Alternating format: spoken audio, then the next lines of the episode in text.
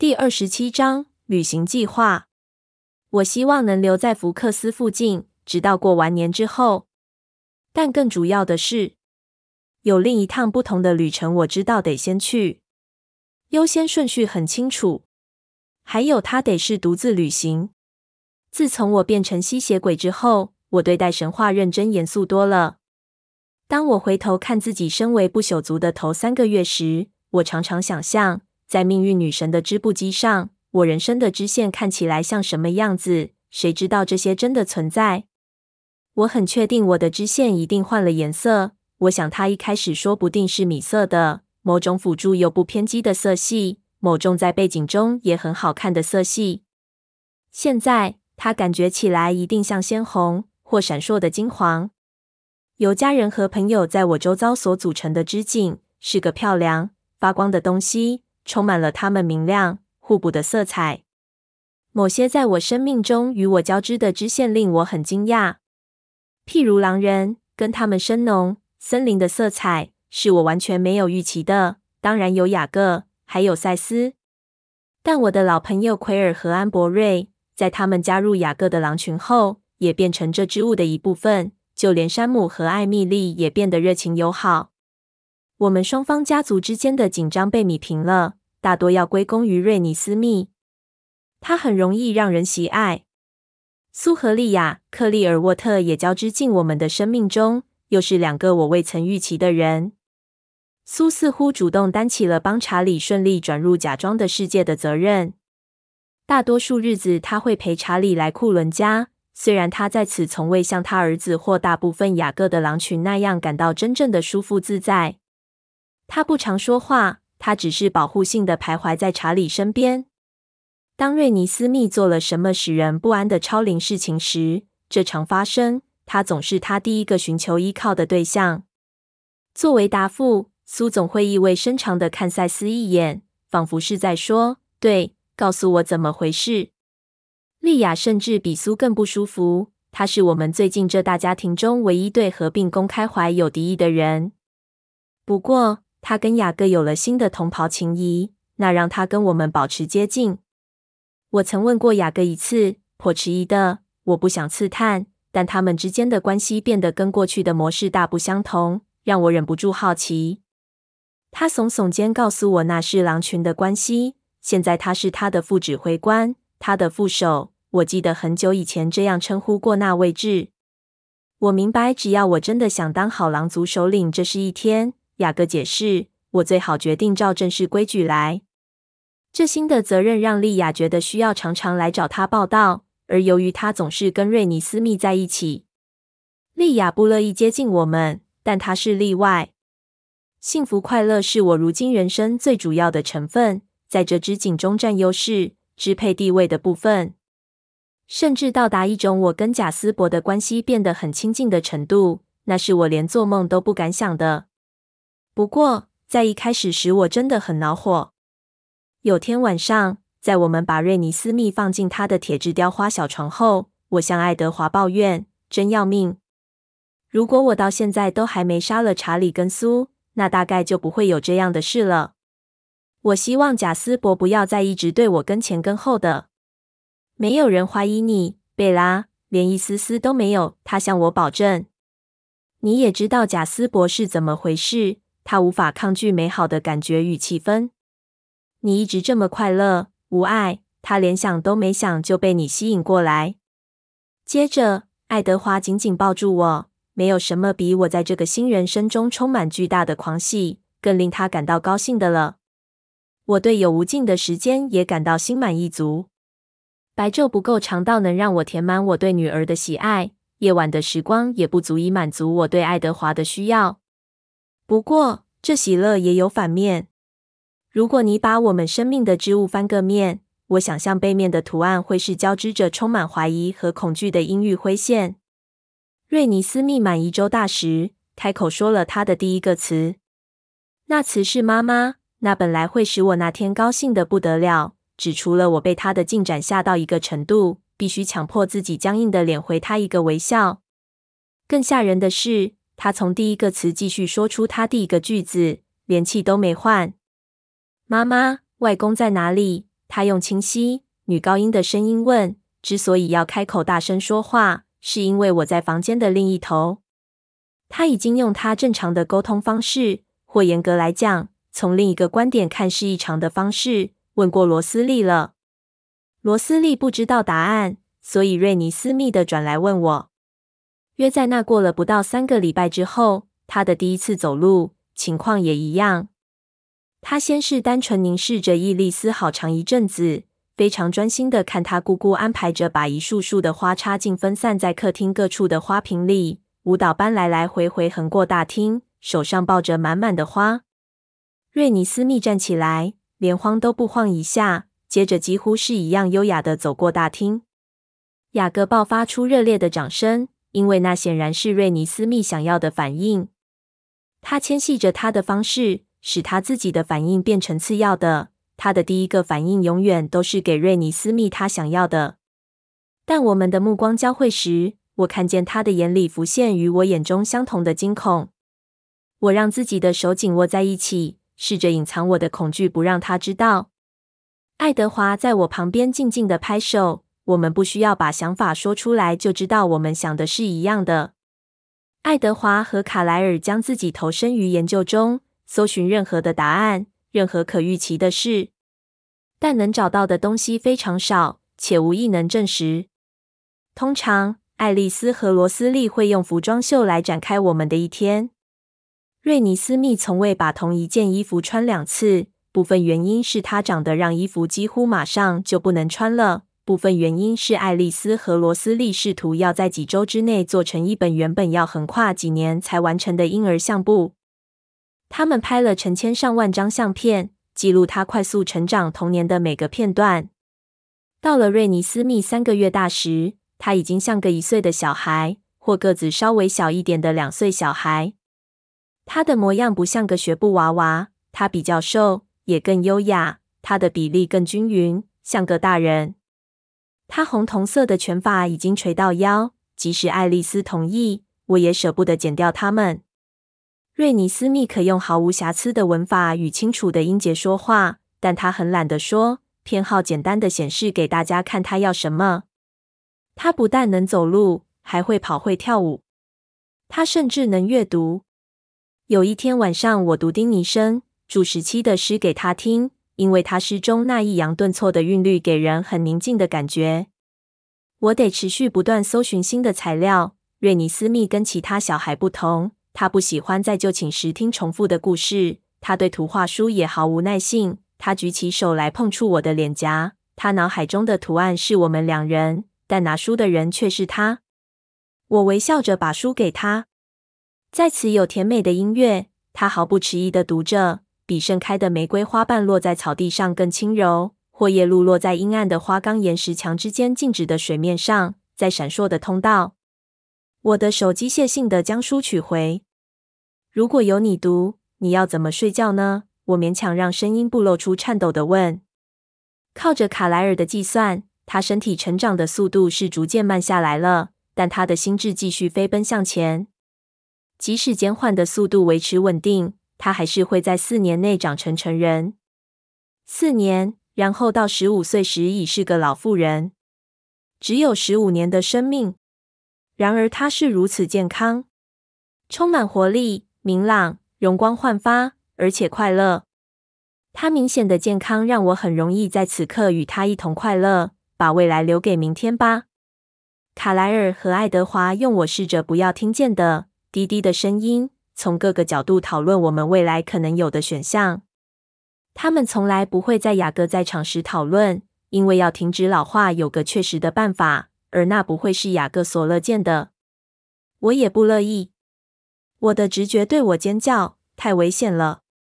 雅各和瑞尼斯密似乎在某些方面很相像，都是一半一半的种族，同时拥有两样特质。而所有狼人的知识与传说都坚持。吸血鬼的毒液是致命的，而非通往不朽之路。卡莱尔和爱德华研究完了所有他们从远方搜集来的资料。现在，我们准备跟随古老的传说到他们的发源地去。我们要回巴西去，从那里开始。提卡纳印的安人有关于像瑞尼斯密这样的小孩的传说，如果其他像他这样的小孩曾经存在过，也许某些这种半人类孩子的寿命的故事还在流传。留下来唯一真正的问题是我们什么时候走？我是那个还不肯动的人。有一小部分原因是为了查理的缘故，我希望能留在福克斯附近，直到过完年之后。但更主要的是，有另一趟不同的旅程，我知道得先去，优先顺序很清楚。还有，他得是独自旅行。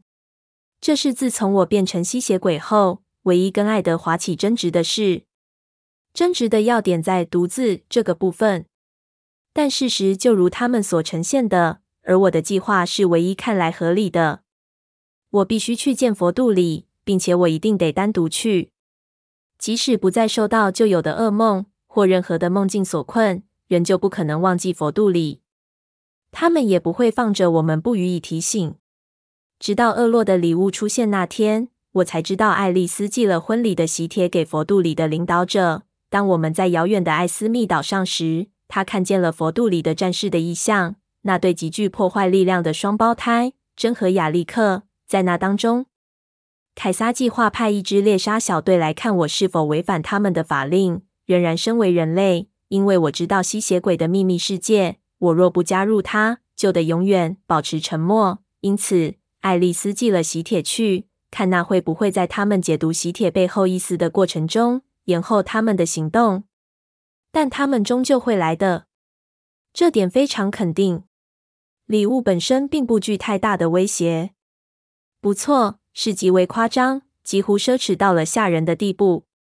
威胁是在厄洛贺卡的最后一行，他亲笔用黑色墨水写在一张简单厚重的正方形纸上。我万分期待亲自见到这位新的库伦太太。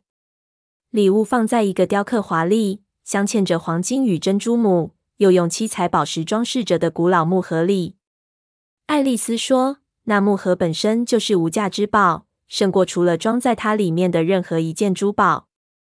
我一直好奇，当英格兰王约翰在十三世纪把王冠上的珠宝典当之后，他们到哪去了？卡莱尔说：“我想我不该对佛度里染指其中感到惊讶。项链的样式很简单，黄金打造的一条厚重链子，几乎是鳞状的，像一条光滑的蛇盘绕在咽喉上。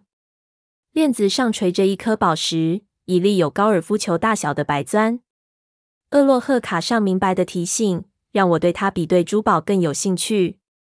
佛度里需要看见我是否已成为不朽，看见库伦家服从佛度里的命令，他们需要尽快看见这点，不能容许他们靠近福克斯。只有一个办法能确保我们的性命在此的安全。你不能自己去，爱德华咬着牙坚持，双手紧握成拳。他们不会伤害我，我设法尽量安抚性的说，强迫我的声音听起来很肯定。他们毫无理由伤害我。我是吸血鬼。结案。不，绝对不可以。爱德华，这是保护他的唯一办法。这是他无法辩驳之处。我的逻辑滴水不漏。即使我认识厄洛的时间很短，我也能看出他是个收集者。而他最珍视的珍宝是他的活收藏品。他渴望、贪求自己的不朽跟随者都具有美貌、才能并稀有罕见，更胜于任何他所在地下宝库中的珠宝。非常不幸的是，他已经开始垂涎爱丽丝跟爱德华的能力。我不会再给他任何嫉妒卡莱尔家族的理由。瑞尼斯密既美丽、有天赋又独特，她是独一无二的。他绝不容许看见他。即使是透过某人的脑海也不行，而我是唯一一个他无法窥知我脑海的人。当然，我得自己去。爱丽丝没在我的旅程中看见任何麻烦，但意向的模糊品质也令她担心。他说：“有时候，当有别的决定可能跟尚未百分之百确定的事有冲突时，那些意向也会有类似的模糊。这种不确定让原本已经很迟疑的爱德华。”更加极端反对我得做的事。他想要陪着我至少到伦敦，但我不肯单独留下瑞尼斯密，让他没有双亲在旁。同行者将由卡莱尔取代。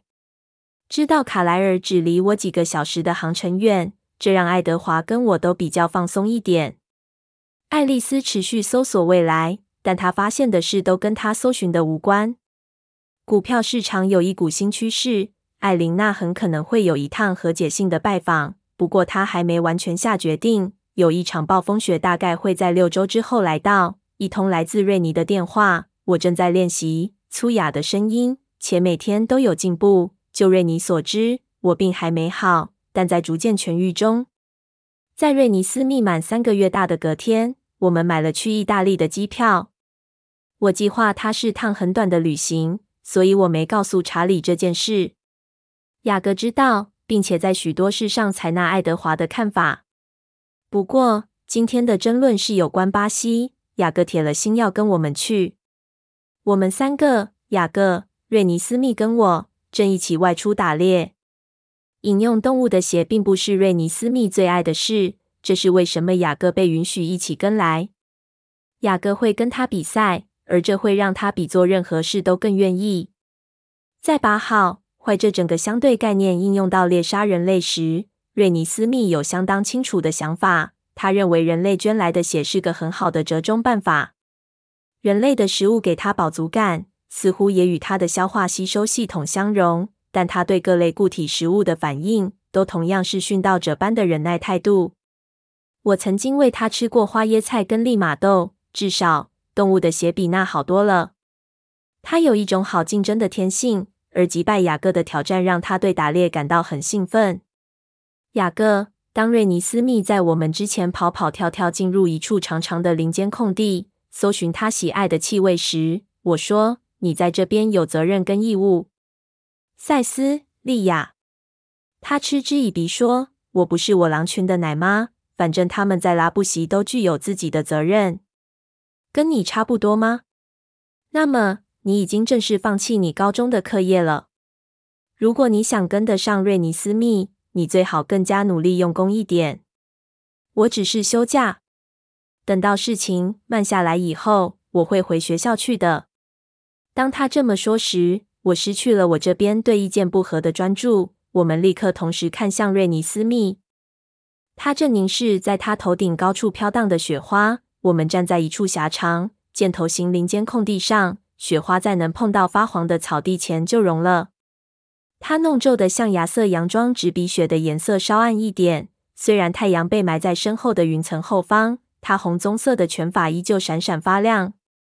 正当我们观看时，他突然蹲低身子，接着跃起跳到十五尺高的空中。他的小手抓住一片雪花，然后双脚轻巧落地。他转向我们，露出他那惊人的笑容。真的，那不是件你能习惯的事。并张开手，在它融掉之前，向我们展示那完美的八角形冰心。真漂亮，雅各赞赏地对他说。但是，我认为你在拖延时间，尼斯。他蹦跳回雅各面前，他张开双臂，分秒不差地在他跃起那刻接住他。他们拥有完美的同步行动。当他有话要讲时，他就会这么做。他仍然偏好不开口说话。瑞尼斯密触摸他的脸，可爱极了的生气皱眉，而我们全都听见有一小群麋鹿正朝森林深处移动。当然，你并不饥渴，尼斯。雅各有点讽刺的回答，但神情比任何人都更加宠溺。你只是害怕我会再次抓到最大的一只。他往后一跳，离开雅各的怀抱，双脚轻巧的落地，然后翻了翻白眼。他这么做时，真是像极了爱德华。接着，他一个箭步往树林里冲。当我轻声向要跟上去时，雅各说：“这就来。”他一把扯掉身上的 T 恤，跟在他后面冲进森林，并已开始颤抖变身。如果你作弊就不算，他对着瑞尼斯密喊。我对着他们背后纷纷飘落的叶子微笑，忍不住摇头。有时候，雅各比瑞尼斯密还像个孩子。我暂停。给我的猎人同伴几分钟时间领先，要追踪他们太容易了。而瑞尼斯密最爱用他猎获动物的大小来叫我大吃一惊。我再次露出笑容。这狭长的林间空地非常寂静、空虚。在我上方飘动的雪花非常薄，几乎快消失了。爱丽丝已经看见，会有好几个星期不会有大雪。通常。爱德华和我会一起进行这些狩猎之旅。但爱德华今天跟卡莱尔在一起，趁雅各不在，谈论计划去里约的行程。我皱起眉头。当我回去时，我会站在雅各那一边。他应该要跟我们一起去。在这件事上，他跟我们所有人有着一样的利害关系，这是攸关他一生的存亡，跟我一样。当我的思绪迷失在不久的将来时，我的双眼例行公事般扫视着山腰，搜寻猎物，搜寻危险。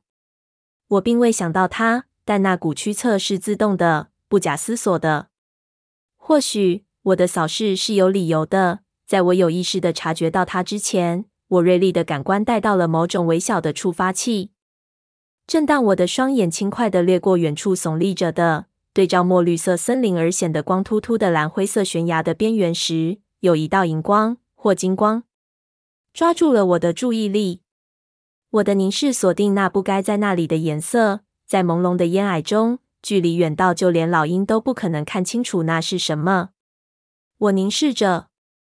他瞪回来，他很明显是个吸血鬼。